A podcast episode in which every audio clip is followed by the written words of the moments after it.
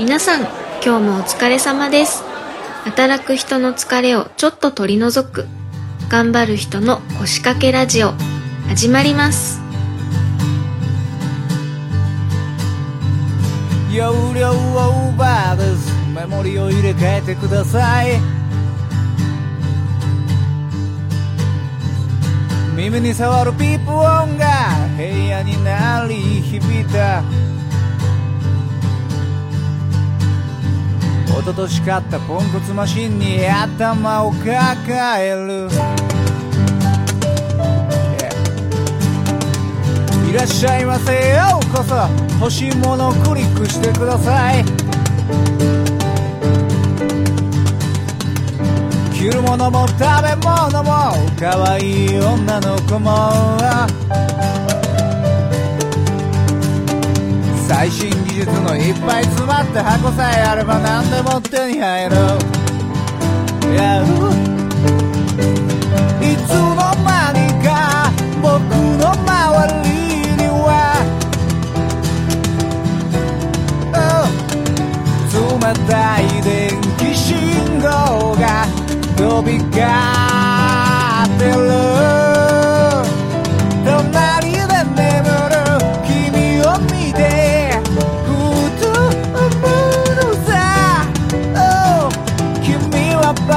チャルなんかじゃないよね。福山雅治さんだったかななんかやっぱりそのそこに例えば歌手になってなってゴールじゃなくてそこから先はやっぱりビジネスを意識していかないとやっぱり継続できない継続が一番難しいっていうお話されて例えばその売れる売れないっていう中でやっぱりそのプロの方々っていうのはやっぱりいつかそういうふうにその聞いてくれる人にフィットするものをあえて作るっていう作り方になってしまうっていうあでもそれはありありです。ありなありです。ありというかでそう全然いいことだと思う。やっぱり聞いてくれる人にはやっぱり僕だってすごく感謝しますし、うんすごく嬉しいしありがたいしこういう人がいないとやっぱ続けられない。精神っていうのはあるからやっぱりこういうのが喜ばれたんだったらやっぱこういうのを提供したいっていうその考え方っていうのはやっぱり別にうんアマチュアの僕でも思います。よ、ねいつもあの曲を聴いて何度も思うんだけどなんで本当にやればいいのにって。今今アマチュアアマチュアなんですね。そうアマチュアってどえアマチュアとプロってプロってそれで飯食ってればプロであお金もらってたらプロでお金もらってなかったらアマチュアっていう線引きなんですねアマチュアですよ。えー、そうなんだ。俺全然そうは思わないですけどね曲聴いても。本当に。もうなんかわかんないですけど Spotify でも聴けるんですよで Spotify って無料で出してるしみんなが聴けるしそこにはレディー・ガガもいればエミネムもいれば Q さんもいるわけですか。土俵としても同じだし。なんかそうなったらなんかプロとアマの垣根じゃなくて単純にクオリティな感じはしたんですよ。だから Spotify 通じて Q さんの曲聴いたらあプロだなってなんか思いますよねそう不思議なんか徐々にあり方が変わってくるのかないやもちろんクオリティだとかいう部分でプロに引けを取りたくないっていう気持ちはもちろんあるからそそういう部分では一生懸命やるしややるんだけどそのじゃあいざそこの、まあ、最終的なそのお金を稼ぎましょうっていう、えーフェーズには特にいかない。いかないね。いやでもなんかあそうなんかありな気がしますね好きなもので食っていくっていうのがよくあるじゃないですか YouTuber のね、あるあキャッチコピーでキャッチコピーあるよね、あれね。本当にね好。きなもので食っていくってなんか好きなもので食え食わなきゃいけないのがそうっていうそれが正義みたいななんかそんな感じで突きつけられてる気がするんですよね最近なんかすごい例えばプラモデル作作るのがすごい上手い人がいたらえこれで食っていけるじゃんっていう人もいるわけですよ。たくさん、で絵上手かったらその絵上手いんだからそれ食っていけばいいじゃんっていう人いると思うんですけど果たしてそれが正解なのかなっていうとなんかちょっと違うそうそう気もするんですよ。いやなんていうのかな。絶対苦しいこといっぱいある絶対あると思います。そのクリエイティビティは本当にそうだと思う。好きなことを仕事にした時の苦しさっていうのはすごくあるんで逆にだから僕はその点それその苦しみに耐えてプロで貫いてる人のことを尊敬敬するしめっちゃわかる。それはめっちゃわかすごく尊敬するからそのなんていうのか自分を曲げなきゃいけないこととかなんかなんだろうないっぱいいっぱいそういう葛藤だったりあると思うんですけどそこはなんだろうな僕はちょっと無理かな。逆にそのなんか作品作風というか自分のね僕は結構そのもう日記じみた歌しか作れないので。なので生活がないと曲ってできないあのもうそれはずっとなんですけどなんかそのフィクションの曲を作るとかっていうのがすごくできた、まあ、下手くそなんですよなので僕の曲の多分9割ぐらいがもうノンフィクションなんですけど。だからそのそうそういう持ってき方が多分できないからでそれをすごく考えた時にその自分がこれから死ぬまで音楽をやるにはどうしたらいいかなって思った時にあのーじゃあ音楽を仕事にした時にその僕が今までその書いてた生活の部分っていうのは全部音楽になるんですよね、うん音楽って僕のにとってそのね日々生きててそこから出てきたなんか悩み事とか嫌なこととか嬉しいこととかそういうのをこう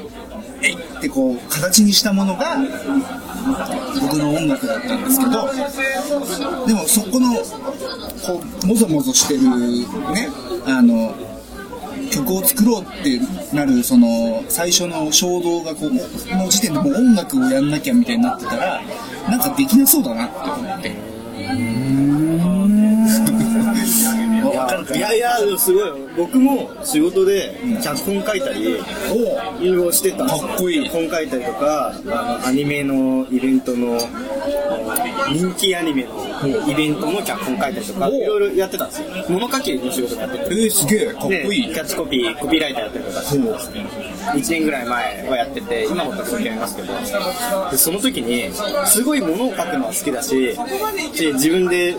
同人的に物を書くことは得意だしみんなからも褒められるかもしれないけどそこにプロデューサーが立ったりクライアントが立ってこれを書いてって言われて書いた。自分が納得するのを書けた。だけどいろんなジャミングが入るわけですよ。いろんなこの探検だとかいろんな人たちのの。のがこれはダメだって言われたらでここだけ直してって言われてここだけ直しても僕が思い描いた物語にはならないんですよ。だから全部それだったら書き直しますってなっちゃうんですよ。でそうなった時に好きなものを仕事にするっていうのはこれほど苦痛なことはない。ってやっぱ思って。本当にこのクリエイティブをアウトプットしてそれを商品にするのってめちゃくちゃ苦しくて丸3日間寝ずに書いてもダメ出し食らったら自分が思い思った作品にならなければ全部やり直すしもうただただ苦しかった。んですよあの時。だから多分クリクリエイティブって言葉にはそれなのかな。だからそれを飯食ってる人はすごいと思うし今考えたらいやー多分正気ではやっていけない世界だなと思います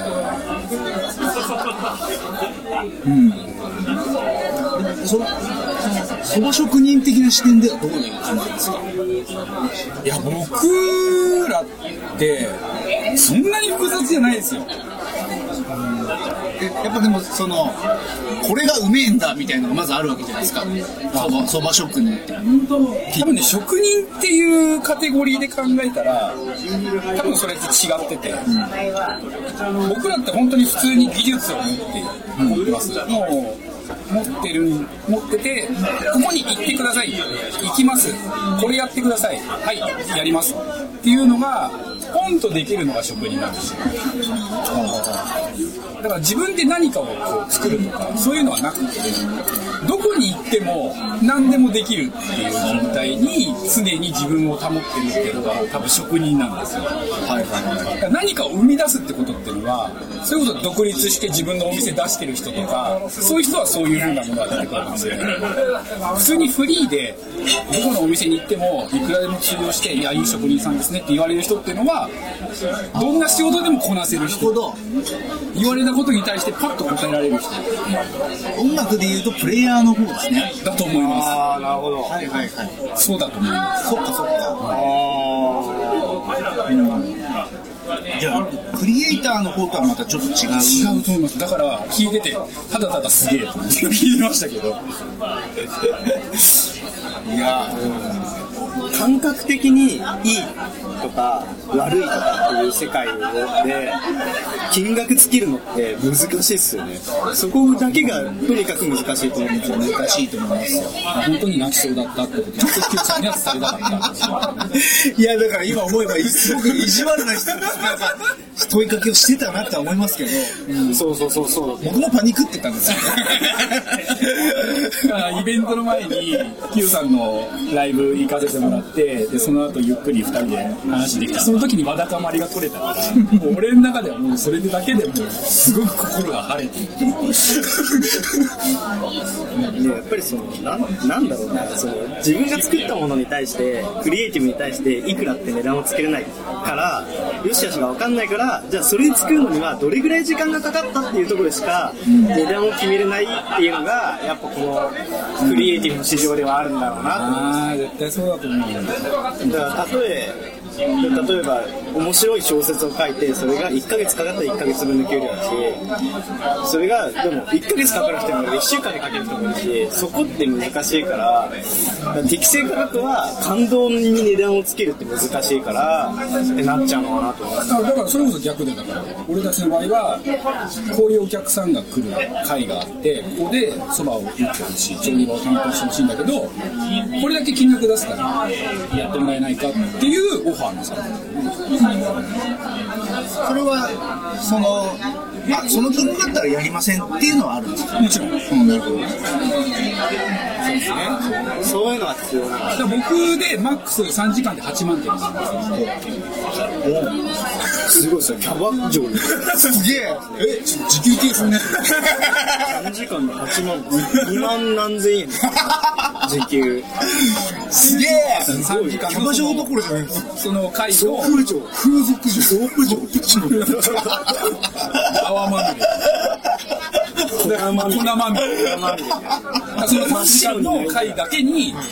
れだけお金出しますから調理して来てくださいっていうオファーのされ方をしてウキウキで行きましたよあ浮き輪だったやったねとか行きましたけどねなるほどね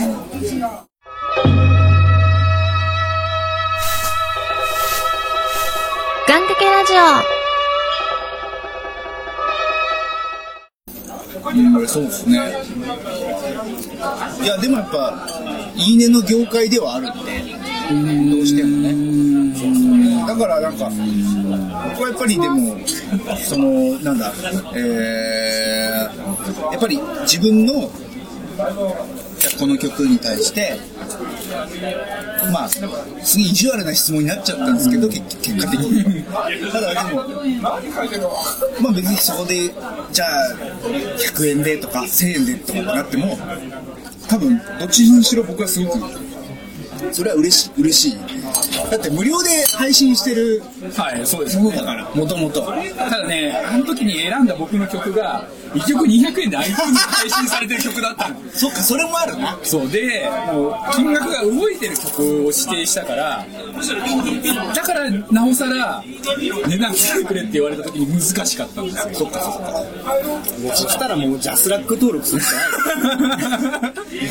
JASRACは死んでも登録しない。すごい、すんごい否定してましたよね、番組でね。ヒゲさんともろくそ言ってましたよね、あれね。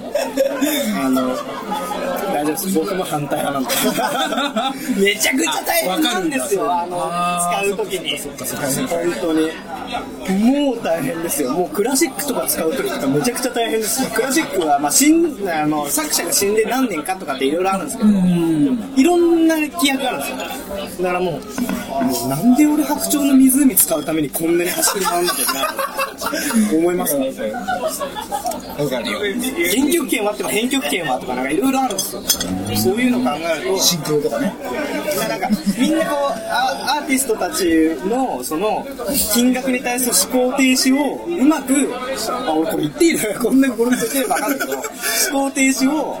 いくら自分のクリエイティブにいくらつけるか分かりませんみたいなところをいやうちが代わりにやってあげるからっていうところをこうかっさらってるのかなってちょっと思っちゃう節もあるんですよね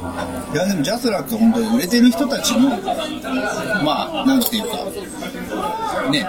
あのーそういうの計算するのも面倒くさいわぐらいな感じの人たちはあ利益を持っていくとこなんで。僕らみたいな底辺ミュージシャンはだってお金になんないですよね仮に僕の曲がどっかでテレビで流れたところで多分僕に0.1銭すら入ってこないですよへそういうそういうものなんで難しいですね。なんとかなんないですかね。なんか夢が、ね、こういうとまた夢と金の話しちゃう。夢がないっていう言い方もあれだけど、0か100かだなみたいな部分もあり、そういう世界があると、じゃあ夢を持ってそれに向かって頑張んなよって無責任に言うのが夢ですよ。夢？だからその夢っていう言葉に対してのそのイメージがもうなんか最初からすごいもうめっちゃ叶いづらいものみたいなものになってると思うんですその言葉へのイメージがねすでに。だからそうじゃなくていやそれは別にそういうハードルが高いものっていうわけじゃなくて僕はなんだろうな。まあプロになれるかなみたいなのを思ってた時期もありましたけどそのさっきのいや売れないよってなった時に思ったのがあじゃあ生涯まずまあこの音楽はやめないで生きて死のうと。いうふうに思ったんですよ。で多分そそれが僕別にあんま夢って意識はしてないんですけど、まあ、その夢っていうものは何ですかって言われたら多分そそれなんですよね。多分し死ぬまでやるっていうそそれだけ。だから別に達成できないことはないんですよ死ぬまでやってればいいんで。僕は別にそれがハードルが高いものだと思ってなくて。死ぬ時にあやりきったなっつって死ねれば僕はそれでいいんでだからなんだろうななるほど。だからみんな結構夢に対してでかいものじゃなきゃいけないとかなんかなるほどね。そう叶いづらいものじゃないといけないとかなんかそういう確かんなんかね叶わなかったらやめなきゃいけないみたいな感覚もちょっとある。そうそうそうそうそうでしょ？なんかそれおかしいなと思って確かに確かに好きやらやってりゃいいしなるほどね。なあ、なあ、今のすっごいね。スッ、スッって入りました。僕も昔パイロットになりたいと思ってた。パイロットになりたいと思ってて、パイロットにななってないですよ。はいはいじゃあ、なんか、空飛んじゃダメかっていうとそうじゃないですよね。うんそうじゃないじゃあ趣味でもいいからパラグライダーでもやればいいじゃん。なるほど。いやでも本当でもそういうことですよそういうことそういうことだからなんでやんないのかって。まあなんかわかんないけどそ総理大臣になりたいとかだったらちょっと変わってくるかもしれないけどそれ大臣になりたい。わかんないけどまあ僕の場合は別になんていうのやめずに済む夢っていうか。そうそうそう。別に夢は幸せになることみたいな、まあそれも今難しい世の中ですけど、まあまあまあそういうじゃない？その人の中で幸せの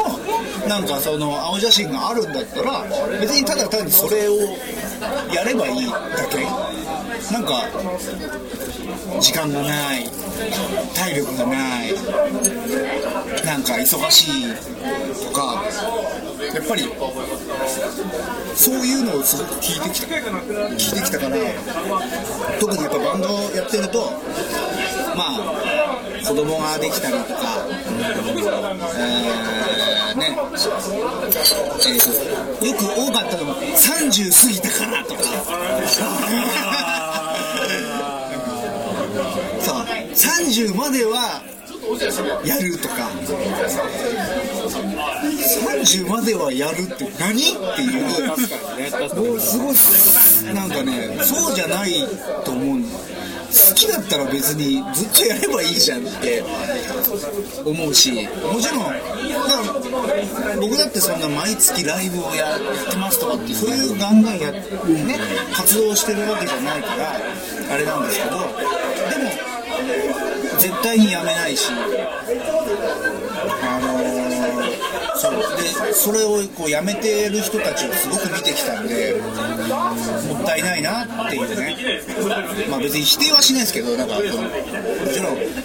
子供を逆にね音楽やることよりもその子供を育てることに僕は一生懸命一生費やしたいんだっていうふうにこうマインドチェンジする人はいるんだろうからそれは別に否定はしないんですけどうん。あんまりそう言い訳にしてほしくないよねそうなんかその30になったからもう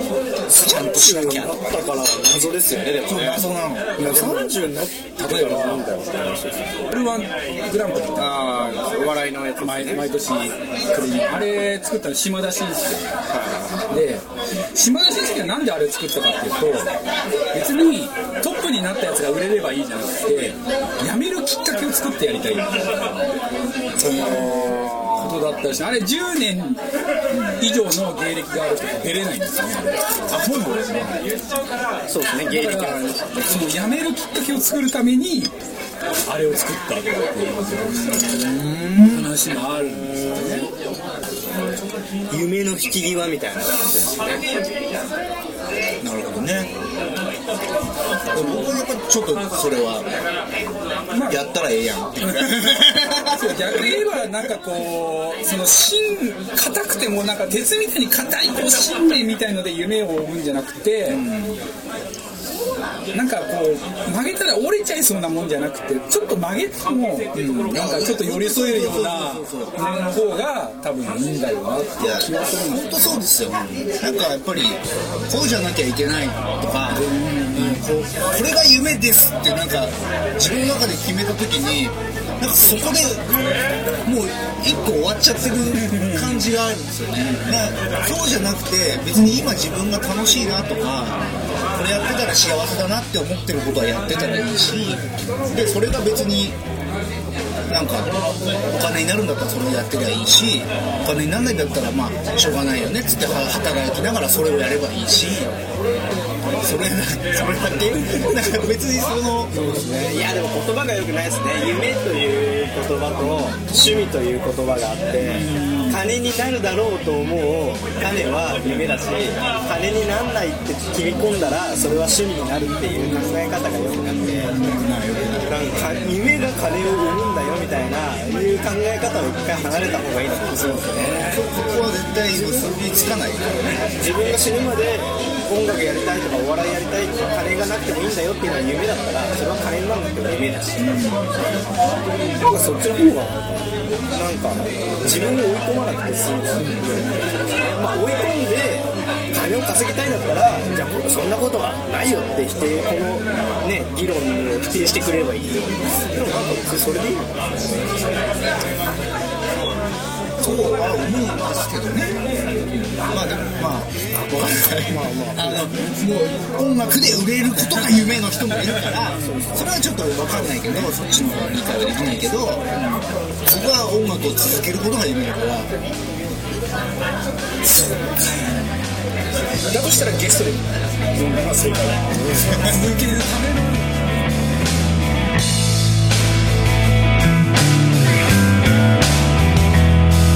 叶わない夢を描き続けて砕け散りながら僕らは進んでゆく。そしてずっと探してた。大切なものはただ信じ合う心だ。ったいつか僕らはここから消えていくけどこの想いだけはここにと。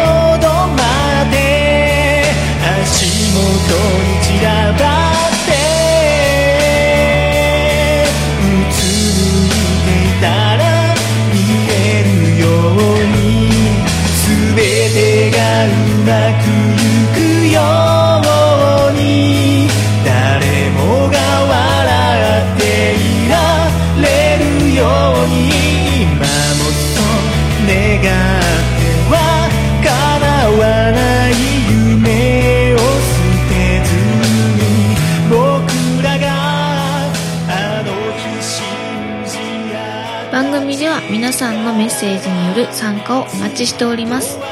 番組メールフォーム Twitter などの各種公式 SNS へ送ってください。それではまた次回皆さんのお仕事がうまくいきますようにうにうまくゆく